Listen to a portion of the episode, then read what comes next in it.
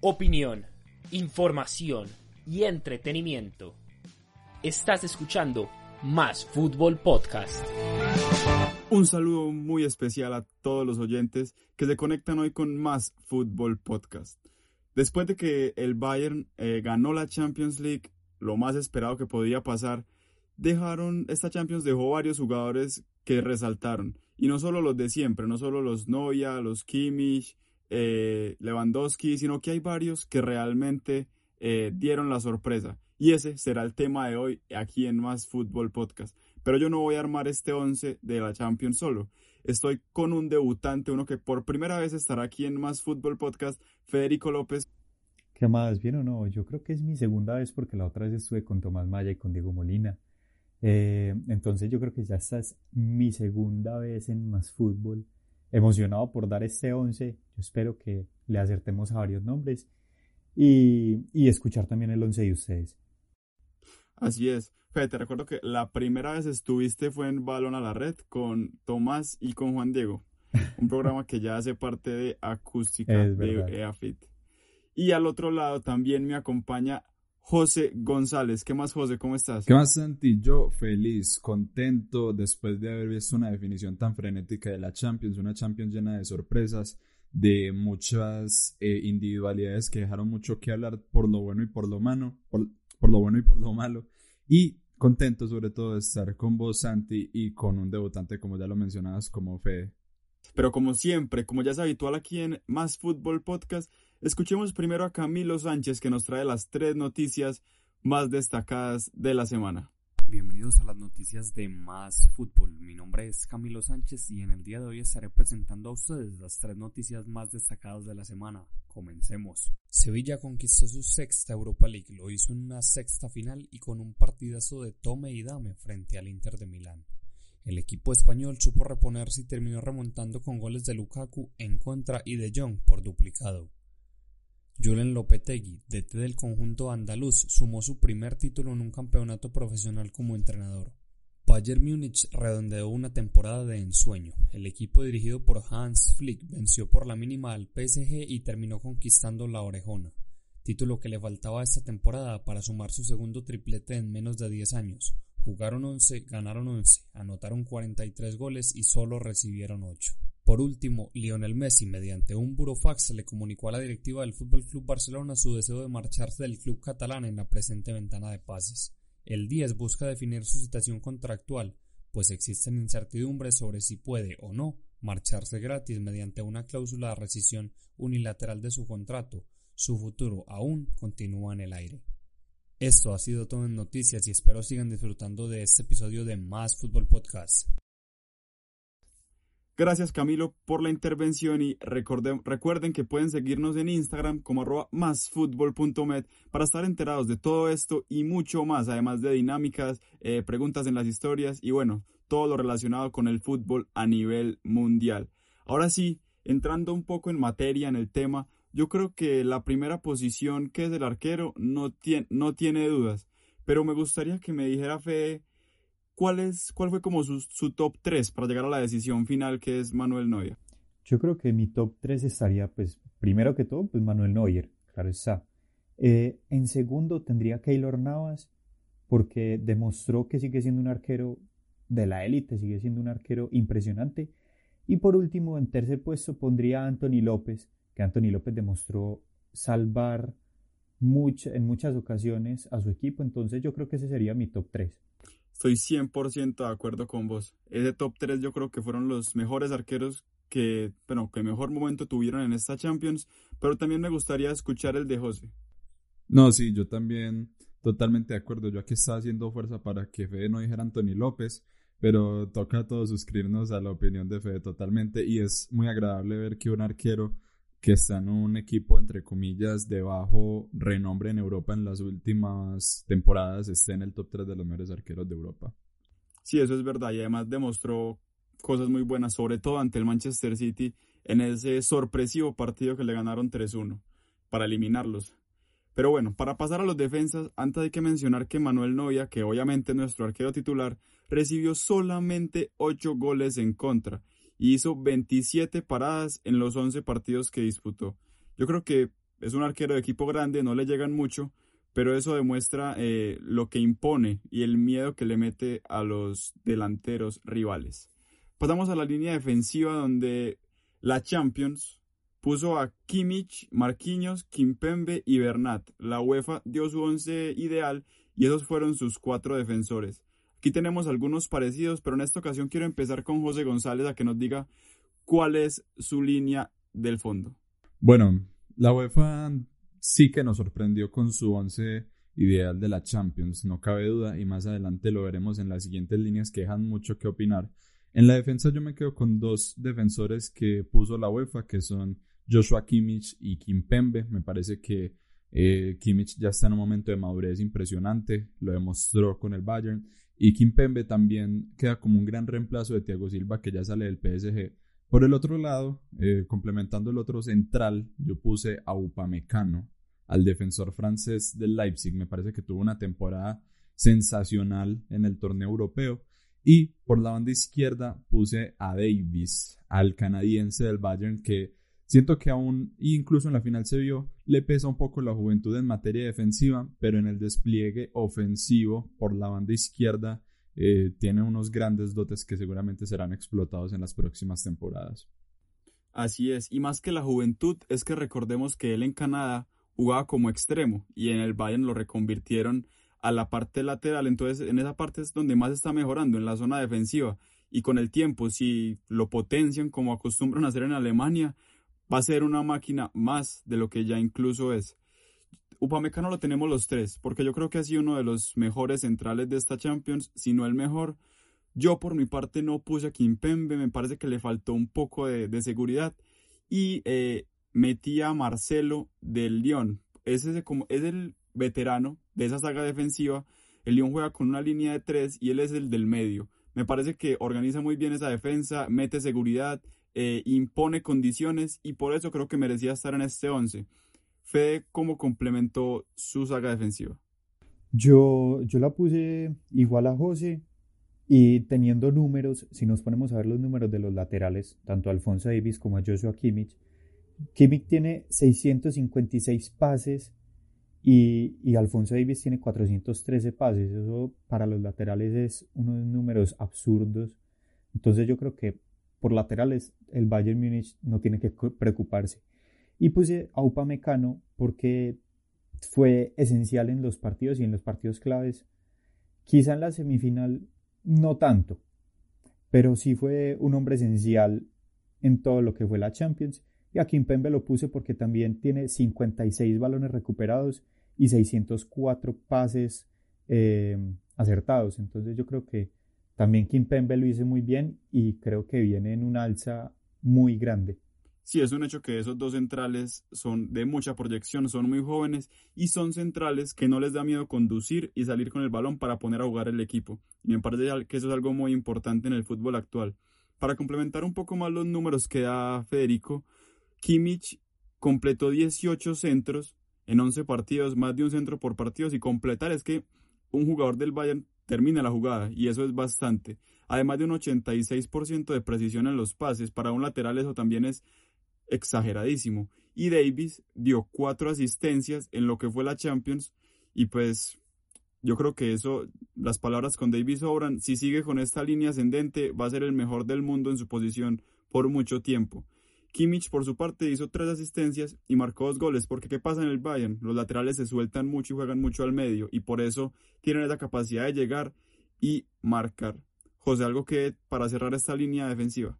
Me parece que es muy interesante que sea una línea tan joven. Davis, Kimmich todavía son eh, laterales de proyección que ya con esta consecución de la Champions se consolidaron de cierta manera. Y Kimpembe, como lo mencionaba, siento que va a comandar a menos de que se lo lleven a otro equipo, gran parte de lo que es la defensa del PSG en los próximos años y junto con Upamecano crean una dupla de centrales franceses, recordemos que darán mucho de qué hablar en el futuro. Me parece muy bien la juventud que estamos viendo en esta saga. Sí, realmente tiene demasiada proyección esta línea defensiva que armamos aquí en Más Fútbol Podcast, pero pasemos a donde ya se empieza a poner un poquito más complicada la cosa. La línea de los volantes, porque hay muchos nombres, muchos jugadores se destacaron. eh, no solo los de siempre, sino que salieron varios como Aguar, Savitzer, el mismo Tiago que a veces nunca se, muy pocas veces se le tiene en cuenta en este tipo de once, Ander Herrera.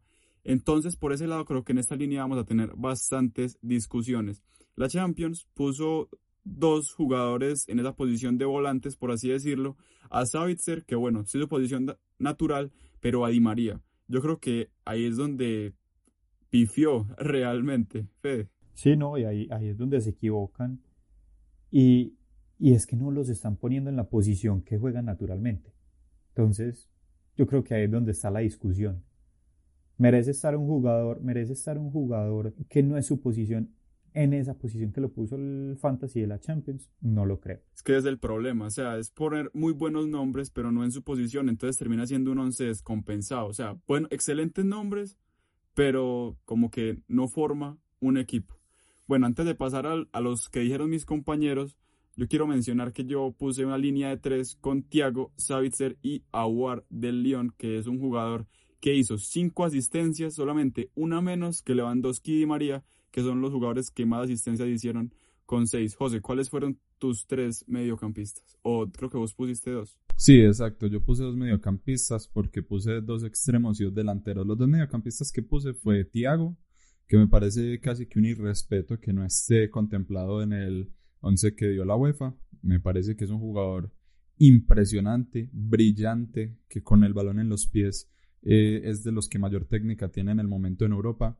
Y puse a Ander Herrera, que tuve em, un gran debate personal si ponerlo a él, al español, o si poner a Savitzer. Puse a Ander por el simple hecho de que pudo llegar a la final, que vino de menos a más, que venía de, de estar un poco desaparecido en el United y que en, en la Champions con el PSG fue creciendo su nivel. En la final se le vio muy bien, de lo mejor que tuvo el PSG. Y siento que es una línea de dos contenciones, Thiago y Ander Herrera, que le podrían hipotéticamente aportar mucho manejo de balón al equipo. Son dos volantes de contención, un doble pivote, pero no solo te quitan, sino que tienen muy buena técnica y muy, buen pie para salir jugando y ambos lo demostraron. De pronto en el tema Ander, eh, sí, llegó a la final y de pronto después del parón es uno de los mejores volantes en esa posición, por lo que demostró sobre todo en esta Champions. Eh, pero creo que Savitz se hizo un poco más hizo un poco más si sumamos la Champions completa del Leipzig a comparación con la Champions completa de Ander Herrera. Si me fijo solo en estos últimos partidos, de pronto Ander está poquito por encima. Pero en la Champions completa eh, metería a Savitzer, José. Válido, válido. No, sí, yo tenía eh, mucha esa duda. Cualquiera de los dos, Ander o Savitzer, me parece un justo eh, jugador en ocupar esa posición totalmente.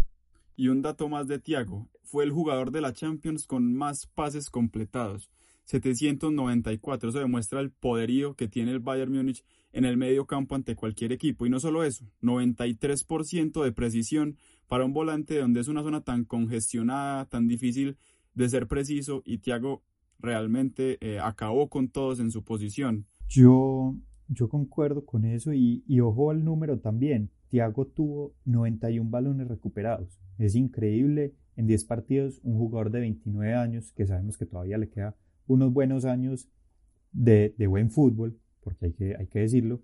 Y, yo también puse una línea de 4-2-3-1. Entonces, en ese yo puse a Marcel Savitzer, que también tuvo unos números increíbles, que tuvo 439 pases y 56 balones recuperados, marcando también 4 goles en 9 partidos. Entonces yo creo que ese, ese medio campo mío que era Thiago Alcántara con Marcel Savitzer es impresionante con los números que tienen y sí me, y concuerdo con José que, que me parece una falta de respeto que no esté Thiago Alcántara en, en el 11 de la Champions porque es un jugador que demostró en la final con el Barcelona que, que puede hacer maravillas eh, teniendo el balón. Es que es un hecho que listo, Di María podía estar por ser el máximo asistidor junto a Lewandowski en el 11, pero en esa posición me parece que sí cometieron un error. Qué pena. Fe, antes de pasar a los delanteros, me gustaría que me dijeras cuál es ese, ese jugador que juega en la mitad de los tres en la línea que siguen en tu 11. Y en el medio ofensivo puse a Kevin De Bruyne.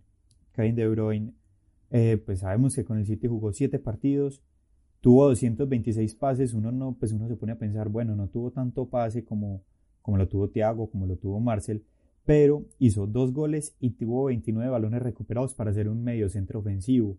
¿Qué es la cosa? Para mí es un jugador que descompensa a cualquier equipo, que estuvo descompensando al Real Madrid y, y por eso lo puse, porque yo lo veo con una gran proyección en esta Champions, pero también pensé, bueno, pero también pensé, perdón, que, que Aguar también hizo una campaña increíble. Entonces, por eso puse también a Kevin De Bruyne. Sí, Kevin De Bruyne realmente el mono es un animal jugando en el medio campo, eh, realmente marca la diferencia, pero pensé en él, pero no lo metí por haberse quedado en cuartos, porque siendo así uno podría, digámoslo así, pensar más en Haaland como el 9, que se quedó en octavos, pero incluso la Champions eh, lo metió en su 11. Eh, y por ese lado, no sé, creo que en estos 11 deberían estar los jugadores que al menos llegan a la semi, por creo yo, creo yo, a no ser que sea algo realmente exorbitante. ¿O qué opina José sobre la inclusión de De Bruyne en este 11? No, yo siento que De Bruyne en su posición, en una posición que hoy en día está casi que desapareciendo tristemente porque yo considero que ha sido la mejor posición en el fútbol, la de más magia y la de más despliegue. Eh, de Bruyne hoy en día es el mejor, por lejos, por lejísimos. El pelirrojo sabe cómo eh, mover los hilos de cualquier equipo, sabe poner balones acá, para allá. Yo no lo puse en mi 11 por el simple hecho de que mi, mi esquema es sin un 10, sino un volante ofensivo, pero sin duda en esa posición, en la del mago del equipo, De Bruyne ha tenido un par de temporadas sensacionales. No sé si le quede mucho en el City.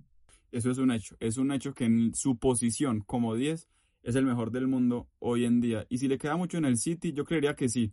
Porque el City, a pesar de todo, sigue teniendo un proyecto muy estable, sigue fichando muy buenos jugadores, sigue teniendo a Pep y por ese lado creo que no creo que quiera irse a otro equipo. Y bueno, yo creo que aquí es donde siempre más se complica la cosa en los delanteros, en la parte ofensiva, sobre todo en esta Champions hubo jugadores como Mbappé, Lewandowski, Neymar, Sterling, Nauri, eh, Di María, en fin, Haaland, un sinfín de jugadores que la rompieron realmente y ahora sí que es complicado seleccionar solo tres o cuatro en algunos casos, otro que se me escapa Pay pero bueno, la Champions puso a Nauri, Haaland, Lewandowski y Sterling, una formación parecida a la de José González con dos extremos y dos delanteros. Entonces, José, ¿cómo los acomodaste vos? Bueno, yo en ese sentido sí concordé con tres de los jugadores eh, que dio la UEFA. Por derecha también puse a Nabri, que tuvo eh, una magnífica temporada, como lo mencionábamos en el en vivo que estuvimos presenciando el fin de semana eh, haciendo la prueba de la Champions, la previa de la Champions, hablamos de que Nabri fue el mejor jugador alemán de toda la temporada, por lo que me parece que sí debía estar nueve goles en los partidos que jugó. Eh, Lewandowski, pues ni hablar. El polaco fue el monstruo de la temporada en Europa, goleador en todas las competiciones que disputó. Eh, Haaland me parece que también para su edad se la sacó, 10 goles en 9 partidos y ese rendimiento en Champions fue lo que lo llevó al Dortmund, recordemos que él estaba en el Salzburgo, pero por izquierda no puse Sterling, puse a Neymar. Yo siento que Neymar tuvo una magnífica eh, temporada, sobre todo acercándose ya al final de la misma, después de haber superado sus problemas de lesiones. En la final siento que estuvo muy desaparecido, pero en las fases previas se demostró la magia innegable que tiene el brasileño, entonces yo por eso lo puse. A Neymar lo supieron controlar en la final, creo yo, algo que no supo hacer el Atalanta, que sí hizo y deshizo en ese partido, sobre todo después con la entrada de Mbappé, que cuando se juntan no hay quien los pare. En ese sentido me gustaría conocer el 11 o los tres de adelante de Fede porque veo que no metió a ninguno de los dos del París. Yo sí, yo no metí a ninguno de los dos, yo sí me quedé con, con lo que puso la Champions. Eh, puse a Serge Gnabry por, por derecha, por su versatilidad. Es un jugador que, que vuelve inestable a cualquier defensa por ser, por ser rápido. Vemos el gol que le hace al Lyon, si no estoy mal, que se va desbordando por toda la punta, quiebra hacia el medio y con la zurda la mete. Entonces es un jugador con muy buena calidad y muy inestable, como le dije, pues que vuelve inestable a los defensas. Y por la otra punta sí puse a Raheem Sterling, también eh, hizo 6 goles, 172 pases y 24 balones recuperados. Es un jugador también muy rápido, el City tiene que aprovechar ya que no va a tener a Leroy Sané. Y, Y me gustó mucho cómo jugó Sterling. Pues yo puse por eso esos dos, dos jugadores del City. Y por último, pues tenía que poner a la máquina de Robert Lewandowski, que a mi parecer a Neymar y a Lewandowski los tenían más marcados y por eso no pudieron hacer, digamos que mucho en la final. No sé ustedes qué opinarán. Era una referencia y los técnicos hicieron los partidos para taparle los huecos a, esos jugadores y el Bayern también pensó en parar a Mbappé, que estuvo también muy perdido. A propósito de eso, yo sí tuve eh, realmente difícil seleccionar a mis tres de adelante porque pensé en Nauri, pero creo que Mbappé y Neymar, por la forma en la que se supieron echar el PSG al hombro contra el Atalanta y luego en semifinales contra el Leipzig, creo que por ese lado eh, los metí a los dos como extremos, ya a los lados que quieran se pueden ir rotando durante el partido, y en punta es imposible no meter a Robert Lewandowski, goleador del torneo con 15, con 15 goles y además el más asistidor con 6 asistencias. Lo que hizo Lewandowski en esa temporada es realmente para enmarcar. Además, fue goleador en las tres competencias que jugó y ganó, la de Deutsche Pokal, la Bundesliga y la Champions. Si hubiera balón de oro este año, yo, creo que sin duda tenía que estar en ese top 3. ¿Y por qué mete Mbappé? Hizo 5 asistencias, 5 goles y 18 tiros al arco. Yo creo que un jugador que hace eso no se puede desmeritar.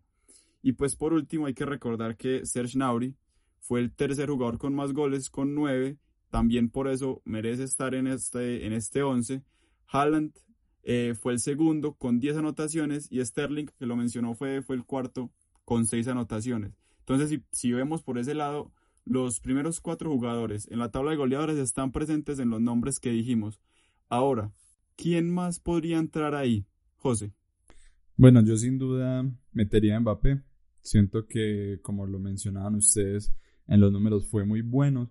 Siento que realmente en faceta ofensiva hubo, varios jugadores muy buenos. Sterling, eh, Mbappé, Cristiano, a pesar de que no tuvo su mejor temporada en las últimas fases, hizo lo posible para pasar a la Juve, pero no le alcanzó. Y también quería que tocáramos ese tema rápidamente, que es quizás la primera vez más o menos en 15 años que ni Cristiano ni Messi están en un once ideal de la Champions no solo para la UEFA, sino yo creo que para todos en general. Dejaron mucho que desear, estoy de acuerdo con vos y por primera vez no los mencionamos y ni siquiera los pensamos, ni siquiera hemos dicho, bueno, de pronto Cristiano pudo estar, ni siquiera hemos pensado en ellos. Eh, entonces, se está acabando una era, eh, están llegando ya a su ocaso, pues lo que sí sabemos es que lo supimos disfrutar durante mucho tiempo y ahora es recordar con nostalgia, Fede yo no creo, yo no creo que se esté acabando una era. Yo creo que la gente se está dando cuenta o los técnicos se están dando cuenta que lo importante es el juego en equipo. Si no tenés un juego en equipo no vas a llegar lejos. Y eso, eso es lo que le pasó al Barcelona. Y yo diría, pues a la Juventus no tanto porque sí flaqueció un poco, pero tienen buen juego en equipo. Pero sí se están dando cuenta los técnicos que, bueno, teniendo un, un equipo sólido, un equipo que se entienda, van a llegar lejos. Eso es verdad, también tienes razón en eso. Eh, hoy en día el fútbol en equipo está haciendo más que el fútbol de figuras y el Bayern lo demostró. Antes de repasar el 11 que, con el que cerraremos el programa aquí en Más Fútbol Podcast, escuchemos a Tomás Maya que nos trae los datos más importantes de lo que fue esta UEFA Champions League. Un saludo cordial para José, Santiago, Federico y todos los oyentes de Más Fútbol Podcast. Mi nombre es Tomás Maya en esta oportunidad les traigo cinco datos que nos ha dejado la UEFA Champions League en su edición 2019-2020. El primero, en toda la competición se anotaron 386 goles, de los cuales tan solo uno llegó por un tiro libre directo, que se lo anotó Paulo Dybala al Atlético de Madrid en la fase de grupos. Claramente el portero que lo sufrió fue Jan Oblak. Y ya que estamos hablando de goles, pues en todo el torneo se anotó un gol cada 28 minutos, lo que nos deja una media de 3,24 tantos por partido, lo que es un promedio bastante, bastante bueno. Por otra parte, hablemos un poco del Bayern Múnich, el campeón y que fue el mejor en ofensiva y, y tal vez en muchos otros sentidos, pues en todo el torneo realizó 242 disparos, 101 de ellos fueron directo a puerta y anotaron un total de 43 goles. De igual forma, hablemos un poco de la nacionalidad o de las nacionalidades que participaron en la UEFA Champions League. La nacionalidad con más presencia fue la francesa, con un total de 107 jugadores que disputaron algún minuto en la competición. Y el segundo, la española, con 85 participaciones. Por último, el PSG no pudo superar la racha del Real Madrid de partidos consecutivos marcando. De haber marcado en la final frente al Bayern Múnich, hubiese alcanzado 35 y así superar a la Casa Blanca. Ambos, los parisinos y los madridistas, se quedaron en 34 partidos consecutivos marcando gol. No siento más, espero sigan disfrutando más Fútbol Podcast. Gracias Tomás por la intervención y bueno, aquí en Más Fútbol Podcast armamos un 11 entre todos y dice así, novia en el arco, yo creo que sin discusión, atrás tenemos a Kimmich, Upamecano, Kimpembe y Alfonso Davis. Como decíamos ahora, una línea defensiva con bastante proyección y que muy pocas dudas hay sobre otros nombres que puedan entrar. En el medio campo, una línea de tres con Thiago, Savitzer y un incógnito. No sabemos a quién meter ahí, ya lo vamos a discutir. Y adelante, Nauri, Lewandowski y Neymar. Creo que este equipo repetiría Champions, o bueno, ganaría Champions sin ningún problema. Ahora, ¿quién entraría ahí, Fe? Yo estoy entre Ander Herrera y Aguar. La verdad, la verdad, Aguar demostró mucho, mucho, mucho talento. Y también lo que decía ahorita José con Ander Herrera es que vino en un alza impresionante de lo que pasó en el United, del United, perdón, a lo que pasó al PSG. También viene un alza, pero me quedo con el jugador eh, del Olympic de Aguar. Yo también creo que estaría de acuerdo con vos y también dejaría a Aguar. José, ¿a quién metería en ese? ¿Qué falta ahí en el medio? Bueno, antes que nada quiero decir que de los 10 jugadores que mencionaste, Santi, 9 los dije yo. Entonces, ojito ahí. no, yo realmente si tocara decantarme por uno, pues evidentemente metería a Ander Herrera. Pues no puedo ir en contra de lo que ya propuse anteriormente en el 11. Siento que esa posición está bien debatida entre lo que es eh, Savitzer, Aguar y Ander Herrera, pero yo me voy con el español finalmente también. Sí, me imaginé, pues, porque está en tu 11 y obviamente si lo pusiste en tu 11 lo quieres meter en este 11 eh, general, pero como aquí todo es democrático, ganamos 2 a 1 y el 11 de más fútbol quedó con Noya, Kimmich, Upamecano, Kimpembe, Alfonso Davis, Thiago, Savitzer, Aguar, Nauri, Lewandowski y Neymar. Un honor para estos jugadores estar en este 11 que armamos hoy. Ojalá alguna vez nos lleguen a escuchar y nos manden un saludo.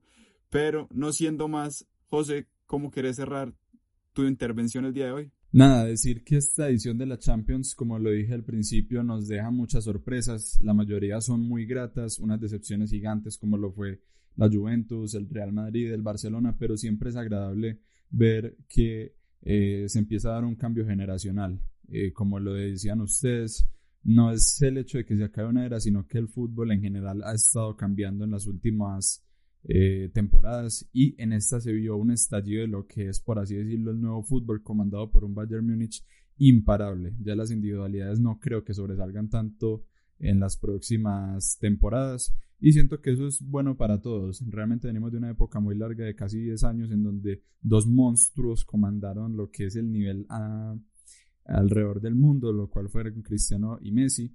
Pero eh, me parece muy gratificante ver que un equipo tan colectivo, donde no hay una individualidad marcada como el Bayern Múnich, sea hoy considerado el mejor equipo de Europa por lejos.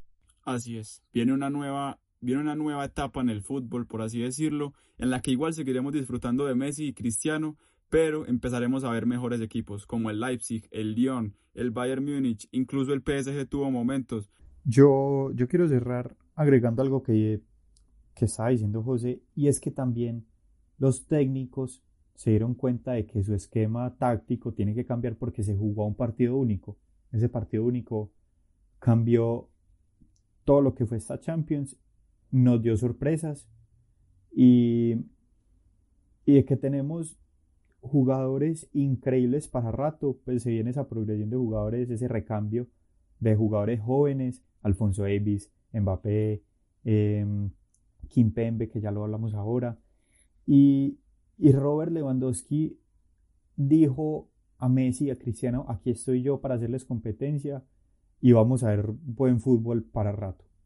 Exacto, vienen excelentes talentos, vienen muy buenos jugadores para la próxima Champions, las próximas temporadas, demasiados talentos jóvenes, así que el fútbol de calidad nunca, o por lo menos en los próximos años, no se va a acabar. Gracias a todos por habernos escuchado hoy aquí en Más Fútbol Podcast. Recuerden que nos pueden encontrar en Instagram como arroba másfutbol.met para que vayan y nos sigan.